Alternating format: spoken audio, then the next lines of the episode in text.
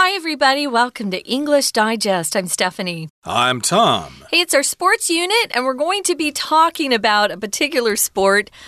I was unfamiliar with until today. Um, Tom said that he had heard of it before, at least seen it played.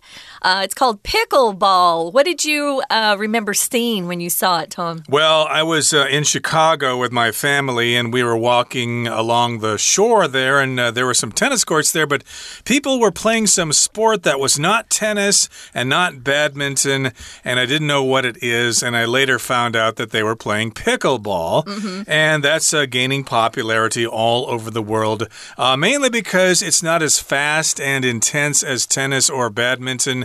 So basically, anybody can play it, and you can you can learn it like within within 20 minutes. You're you're good to go. And you can take and uh, you can take your grandpa or your grandma out to a court and play. Um, when I was reading about it online, it sounded like they used a wiffle ball mm. uh, that had you know little uh, holes in the ball. If you've ever seen a wiffle ball, um, but it's kind of cute. And if more people can play it, I think that's great because uh, exercise is important for all of us, even when you get to be older. So, we're going to read through today's lesson and then we'll be back to talk about pickleball. Pickleball has a bizarre name, but this fast growing and highly accessible racket sport is easy to play. It's a fantastic form of exercise for participants of all ages and it might even become an Olympic sport one day. The game was devised by three dads on vacation near Seattle, U.S. Their children were bored, so the fathers improvised a game to entertain them by using table tennis paddles, a badminton court, and a perforated plastic ball. As one family's dog Pickles kept chasing the ball, the kids called the sport Pickles Ball, a name that evolved into pickleball. From these modest beginnings, pickleball has become one of the fastest growing sports in the US and Canada, with around 4.8 million people now playing regularly. This is an increase of almost 40% in two years. It's played on a small court, such as a badminton court, with a lower net, or a tennis court with additional boundary lines. The small court means that players don't exhaust themselves by running around too much. Because of this, it's good exercise not only for kids, but also for the elderly, as well as anyone with physical limitations such as an injury or disability. This aspect of pickleball makes it a superb social activity. Furthermore, the rules are simple and no special clothing is needed. These simple requirements mean it's easy for a community to set up pickleball courts. Pickleball is widespread outside North America as well. The International Federation of Pickleball lists players and clubs in 70 different countries. If this number grows to 75, then the sport will have met one of the necessary conditions to become an Olympic event. While there are other conditions to be fulfilled, there's a distinct possibility that pickleball players may one day appear at the world's premier athletic competition. So let's talk about pickleball. Uh, it's a, a, different kind of sport. I've never seen it myself, but Tom has witnessed it with his own eyes. Just one time. so we know it exists. And I did go online to see what it looked like. I wanted to see, you know, how big the court was. And they kind of described it as a mishmash or a combination of different types of sports. Like it's a little bit like paddleball, a little bit like tennis, a little bit like badminton. And the ball they use was kind of like the one we use uh, in wiffle ball because it has holes in it. Um, but the one thing that uh, is really great about it is that everyone can enjoy it. So our title kind of uh, talks about this aspect of pickleball. It says, it's a pleasant pastime for one and all. For one and all just means for everyone. Um, you'll often hear uh, ads or hear somebody like who's trying to sell something. Come, one and all are welcome. Um, it's kind of an old fashioned saying, but we still hear it all the time. It's great for one and all. If you're talking about a pastime, it's something that you do when you have free time and you want to just relax and enjoy yourself. Uh, we like to say in America that baseball is America's favorite pastime. Um, I actually think more people these days like football, but who knows? Uh, so it's a pleasant pastime for one and all. Everyone can enjoy it. Uh, indeed. So let's talk about it by looking at the first paragraph here. It says Pickleball has a bizarre name, but this fast growing and highly accessible racket sport is easy to play. Indeed, Pickleball is a strange, unusual, bizarre name. Pickles usually are cucumbers that have been soaked in brine for a while and they're kind of sour tasting, and we put them on our hamburgers, sometimes on our hot dogs, or sometimes by themselves. We can have them with lunch. My mother used to make us uh, sandwiches with pickles. That was always tasty. But uh, yeah, why would you name a sport after such uh, such a eating thing, such a piece of food? Yeah. Pickleball. Are you hitting a pickle around or something? That's pretty weird. But uh, still, it's a fast growing sport. And we're also describing it as being accessible. It's also a racket sport. Uh, that refers to any sport that is played with a racket, such as tennis or badminton. And if it's accessible, that means anybody can play it. Tennis is kind of difficult because it is intense and people hit the ball hard and it's kind of difficult to hit. So if you're really, really young or really, really old, it's probably not going to be uh, very convenient for you to play tennis. Badminton, of course, is extremely fast. Boy, they hit that birdie really, really fast. So you got to be really quick. You got to have fast reflexes. But uh, this particular sport can be played by anybody. So we're saying it's accessible. And again, it's a racket sport. Another racket sport would be table tennis or what we call ping pong in the United States. You play with a paddle, uh, it's a small racket. But uh, yeah, it's fun. So it's a fantastic form of exercise for participants of all ages. That's why a writer said it was a pleasant pastime for one and all.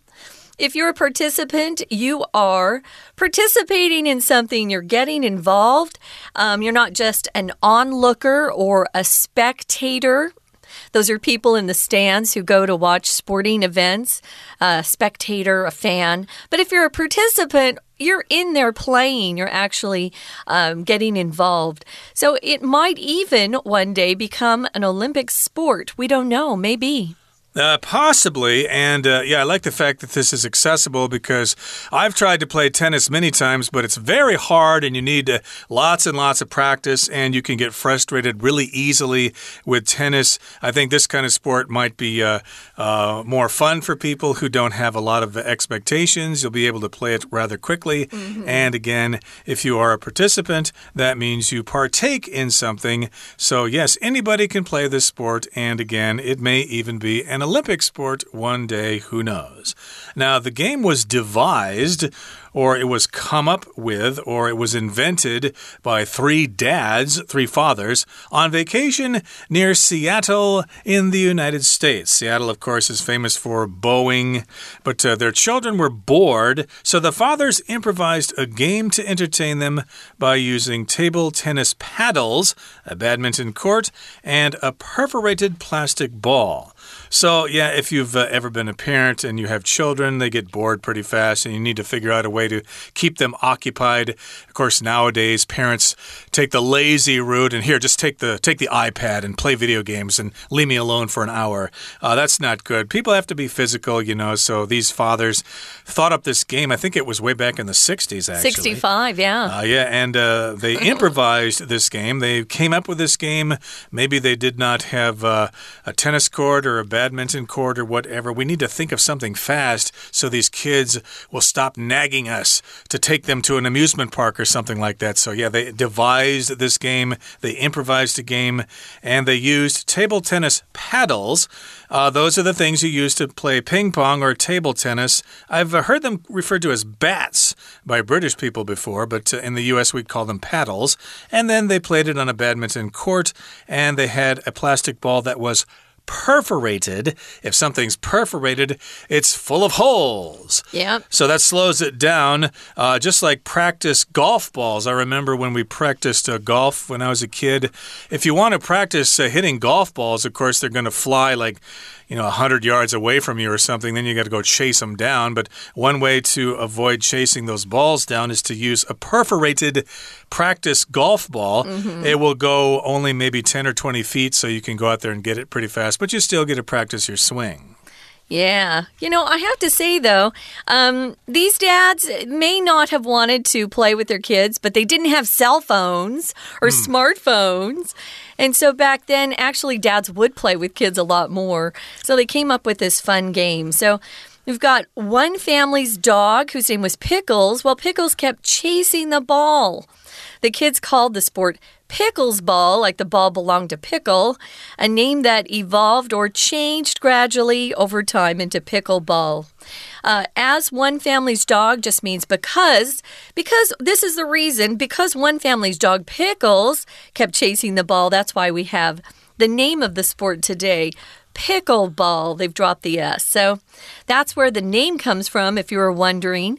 I know uh, Tom and I thought it was kind of strange that it was named after a type of food. mm. But now we know it was actually a dog's name, which is a cute name for a dog, I must say, Pickle. Well, I should say that's disputed because they don't really know exactly uh, where this name came from. That's a theory uh -huh. that uh, it was named after the dog. Some people say that the dog was actually born after the sport was invented, but you'll have to make your own decision on that. But it's still kind of cute that uh, the dog Pickles was chasing after the ball every time they hit it. Hey, Dad, let's call it pickleball because Pickles is chasing the ball. Okay, son, that's a good idea. So that's uh, one reason or one uh, theory why this game is called pickleball, but it's still kind of a cute name. And because it's the word pickle, it makes it pretty easy to remember. Okay, that brings us to the midway point in our lesson for today. Let's take a break now and listen to our Chinese teacher. 听众朋友，大家好，我是安娜。我们今天要跟大家介绍一种新的运动。 其实也不是新的运动。听说这个 pickleball 匹克球，它其实已经在全世界已经玩了好几十年嘞，不过在台湾好像没有那么 popular。我们好像比较常打的是羽球啦、网球啦，或者是桌球。好，那同样在介绍这个新运动的同时啊，我们把文章设计成为所谓的文艺选择。那我们也同样先看一下选项当中可能比较需要特别照顾的一些单字，比如说 G 选项的这个 device。Device 其实就是 design，就是设计的意思啦。那么它在这里加了一个 d 呢，有可能是过去式啦，或者是过去分词。好，接下来请看 I 选项的 increase。如果我念 increase，它是动词的增加哦。如果我说 increase，那它就变成名词了。好，再来 J 选项的 evolve。evolve 是一个展开、进化的动作。在这里加了一个 d，也有可能是过去式啦，或者是过去分词。好，那么在快速看了一下选项之后呢，我们来看一下这个 pickleball。当然，pickleball 呢，这是一个什么样的球啊？我们有好几个形容词，在第一段的第一句就看到好几个形容词。第一个，它的名字非常的 bizarre，很奇怪。第二个形容词 fast growing。它快速的发展。第三个形容词 highly accessible，相当容易理解的，相当好上手的，应该是这么说。Easy to play，而且很容易呢，大家都可以玩，拍子拿了就可以打。好，那它到底是一个什么样的东西呢？它其实就是结合羽球啊、桌球啊、这个网球这样子的一个运动。到底是由谁发明的？我们在第二段第一句这边看到。其实从文艺上面，我们就可以按照它的 flow 来。在当时的美国的西雅图呢，这在度假的有有三个父亲 （three dads），他们所发明的。首先，我们在这边看到是第一题，第一题在这里呢，应该看到的是由谁来设计，由谁来发明，所以第一题就选 G，devised。当时是发生什么事呢？原来啊，那时候因为度假，然后因为小孩很无聊，所以三个爸爸就很即兴的用手边有的桌球拍呀、羽毛球场啊，还有一个塑胶球，上面还有洞呢。就这样子发明了。那么当时因为呢，有一个家庭啊，还有一只狗叫做 Pickles，一直追着球跑，所以后来就演变成为所谓的 Pickle Ball。同样在第二段，我们要看一下第三句哦。第三句的第一个字的 s，它是一个介系词，表示身份的意思。身为其中一个家庭的宠物狗。那么后面最后面在破折号的地方，我们看到一个限定用法的关系子句。破折号之后，我们看到 pickles ball，后来演变成为所谓的 pickle ball。好，先行词是 a name，一个名字。什么样的名字呢？就是演化、进化、发展成为 pickle ball 的这个名字。所以 that 到句尾是一个限定用法的关系子句。当然，我们在第三题后面。这里有一个 into 成为什么什么是答案的线索。That evolved into pickleball. We're going to take a quick break. Stay tuned. We'll be right back.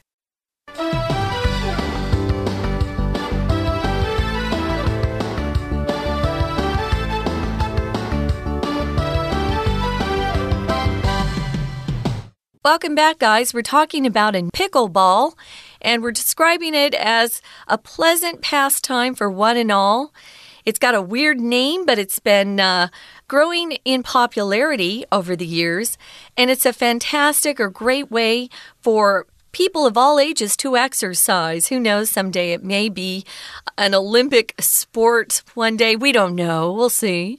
But the game was devised or thought up by or invented, you could say, by three dads on vacation near Seattle, which is in the U.S. So the their children were kind of bored, and the dads got together and thought, hmm, let's just come up with a game. This is a thing that dads do very well, I must say. And they wanted to entertain their kids, and they got together and had uh, some paddles, table tennis paddles. Uh, they had access to a badminton court, and their plastic ball had holes in it, so we're calling it a perforated plastic ball. Kind of slows the speed down if you put holes into the ball. So it's better for younger kids or older people too. And according to one theory, uh, one family's dog that was playing, uh, his name was Pickles, and he kept chasing the ball. So the kids decided to call the sport Pickles Ball, and then it gradually changed into what it is now, Pickleball. Okay, as I said, that's a theory, but from these modest beginnings or from this simple origin, pickleball has become one of the fastest growing sports in the US and Canada, with around 4.8 million people now playing regularly. And uh, yes, indeed, I did see somebody playing it in oh, Chicago. Wow. So that's some proof, I guess, that it's mm -hmm. being played. I think I like the fact that, uh, you know, if you miss the ball or something, you don't have to go chase it like 50 yards away from where it was hit or something. It just drops. It's right there because it's full of holes and it won't go very far. Yeah. So that's very nice. It's a nice pastime. And again, it's uh, growing in popularity, not just in the US and Canada, but all around the world. This is an increase of almost 40% in in two years. So that's a lot of people uh, catching on to this sport. It's played on a small court, such as a badminton court with a lower net or a tennis court with additional boundary lines. I think you can try to play it on a tennis court. It will probably work, but officially, uh, the sizes are slightly different than a tennis court or a badminton court. Yeah, I think a tennis court is wider. I saw a picture of this court and I thought, oh, you don't have to run around so far far. Mm. Uh, if you're playing tennis, you really have to dash, and it's not a small distance. So, this would be easier again for older people or for younger kids with really short legs. You know, they can't go quite as fast as adults. Well, the small court means that players don't exhaust themselves by running around too much. If you're exhausting yourself doing something, oh, you're working so hard, and you're huffing and puffing, and you just tire yourself out faster. So, um, the players that play in the smaller court. Uh, don't exhaust themselves by running around too much, which is great. Also, if you're older, there's a, a, danger you might twist a knee mm. or twist your ankle or fall and break a bone. So, um, yeah, the less running they have to do, the better, I would say. So, because of this, It's a good exercise not only for kids but also for the elderly, as well as anyone with physical limitations. Uh, those limitations might be an injury. Maybe someone's been injured and uh, maybe they don't ever get to fully recover uh, their movement or their ability to move like they had before. Or maybe they were born with a disability and they don't walk as well or run as well as some people. Physical just means related to your body only. It's not related to your, your emotions, it's not related to your mental state. It only has to do with your physical body. I suppose you could even play this sport in wheelchairs. You never know. And this aspect of pickleball makes it a superb social activity. Uh, this is an aspect of pickleball, a certain uh, point of view, this uh, reality, or this uh, special feature of this sport makes it more social, which means, again, people are standing closer together. You don't have to run all over the place. You can actually socialize, you can laugh, you can have a good time. You don't have to take it seriously. And indeed, is quite a social activity. And it, sounds like a good way to uh, be able to get away from those darn phones. Oh, yeah. Well, furthermore, the rules are simple, so you don't have to know and memorize a lot of rules and be confused. And here's even uh, something that's better no special clothing is needed. Uh, some of the sports that we participate in, you need special types of clothing or equipment to even be able to play. Well, here you don't need special clothing. These simple requirements mean it's easy for a community to set up pickleball courts. That's good news. Now, if you're talking about a community, we're probably talking about uh, a particular neighborhood, or maybe it could be a particular group of people have a, who have a similar interest. Maybe you have a community of artists that you like to hang out with. That's a community. And if you set something up, you just organize it and get it going so that something um, can actually be used to maybe invite people to participate in. Maybe you have a competition. Or maybe you just ask your favorite people in the world to meet you at a court and play. Yeah, if it's popular in a certain town, they can easily build those pickleball courts. Uh, kind of related to this, I remember in my hometown we had two tennis courts, and if you wanted to go play tennis, you had to hope nobody was there. If uh, just four people were there, then you had to wait your turn, maybe another half hour or something like that. But pickleball courts will take up less space, so it's possible to set up more of them, and more people can uh, play. That's good. And pickleball is also widespread outside North America as well. It just means also there. And uh, so it's spreading beyond North America, Canada, and the U.S. And the International Federation of Pickleball lists players and clubs in 70 different countries. And if this number grows to 75, then the sport will have met one of the necessary conditions to become an Olympic event. Imagine that. Okay, so again, I guess one of the conditions for a sport to be played in the Olympics is that it is played in 75 countries or more. So if uh, pickleball is played in 75 countries or more, it may get included in the Olympics in the future, but there are other conditions as well. And here our article says while there are other conditions to be fulfilled, there's a distinct possibility that pickleball players may one day appear at the world's premier athletic competition, and we're referring there to the Olympic Games. Now, if you have conditions that need to be fulfilled, it just means you have some requirements that you're obligated to satisfy or to take care of.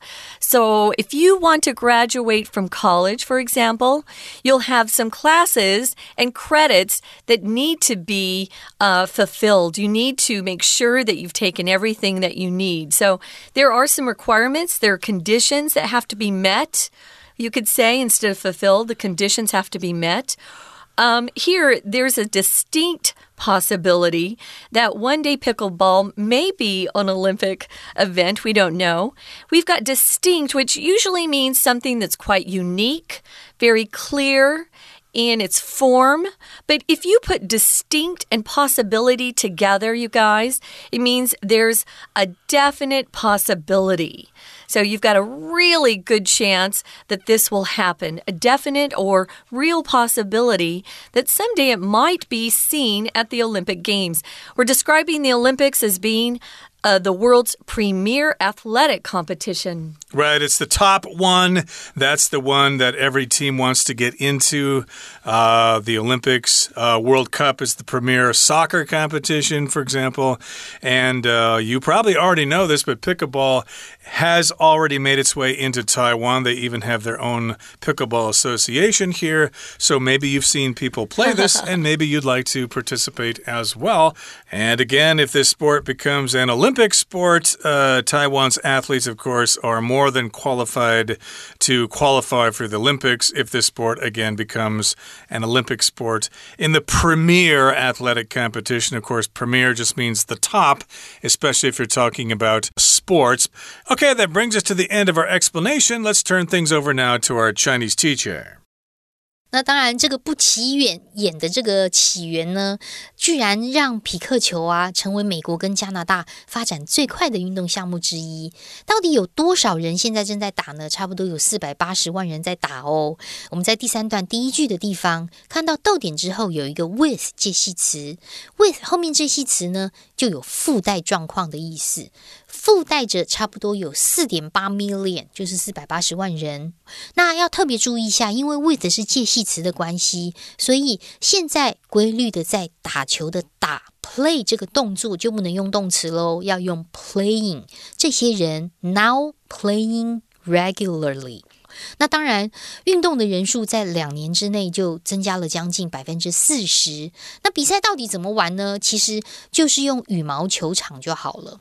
那这个羽毛球场呢，中间架的这个网子，稍微又比这个网球场呢，这个网子还要再低一些。呃，这个比这个呃这个 badminton court 这个这些的网子都还要再低一些，所以其实还蛮好打过网的。同样在第三段的第三句，我们也看到 with with a lower net 附带着有比较低的网，最后面 with additional boundary lines 附带着。有一些额外的这个边界的网球场，所以球场比较小，就不会一直跑啦，也不会呃耗尽体力啦，所以很适合小孩啊，适合老年人，甚至适合身体有一些限制或者是受过伤的人。同样在第三段的第五句这个地方，我们先把 not only but also 抓出来。